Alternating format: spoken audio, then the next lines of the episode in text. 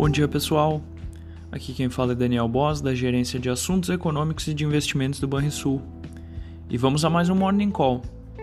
Os mercados europeus operam em alta, com os futuros americanos em sentido contrário, conforme as preocupações com a restrição de jogos e empresas ligadas à tecnologia na China vão se dissipando, contrariando as preocupações sobre a variante Delta e seu efeito de freio na recuperação global. Na Ásia, as bolsas caíram na China Destaque para a gigante Alibaba, que divulgou resultados abaixo das estimativas pela primeira vez em mais de dois anos. Resultados consistentes impulsionaram os mercados norte-americanos. O país vai resistindo à nova onda de Covid-19, bem como a um surto de inflação atribuído a gargalos relacionados à pandemia.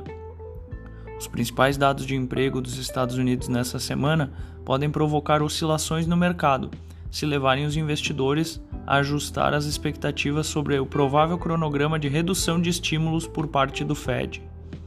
Por aqui, o Tribunal de Contas da União determinou que os Ministérios da Defesa e da Economia ofereçam explicações sobre o uso de recursos do SUS para outros fins. O relator da reforma do imposto de renda apresentou nesta terça um novo parecer.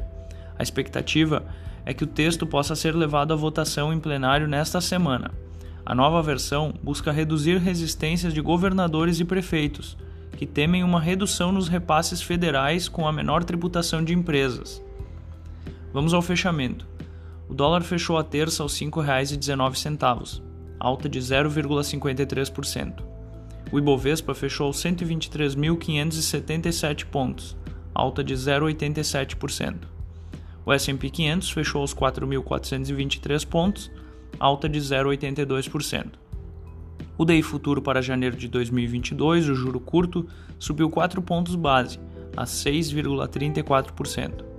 O DI futuro para janeiro de 2027, o juro longo, subiu 11 pontos base, a 9,11%.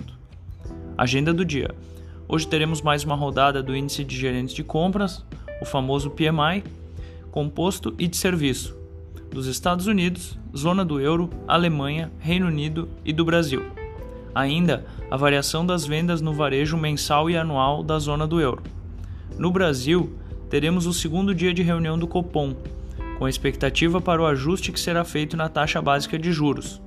Diante da persistente e cada vez mais forte pressão inflacionária, o comitê deverá elevar a Selic em um ponto percentual, para 5,25% ao ano. Tenham todos um ótimo dia.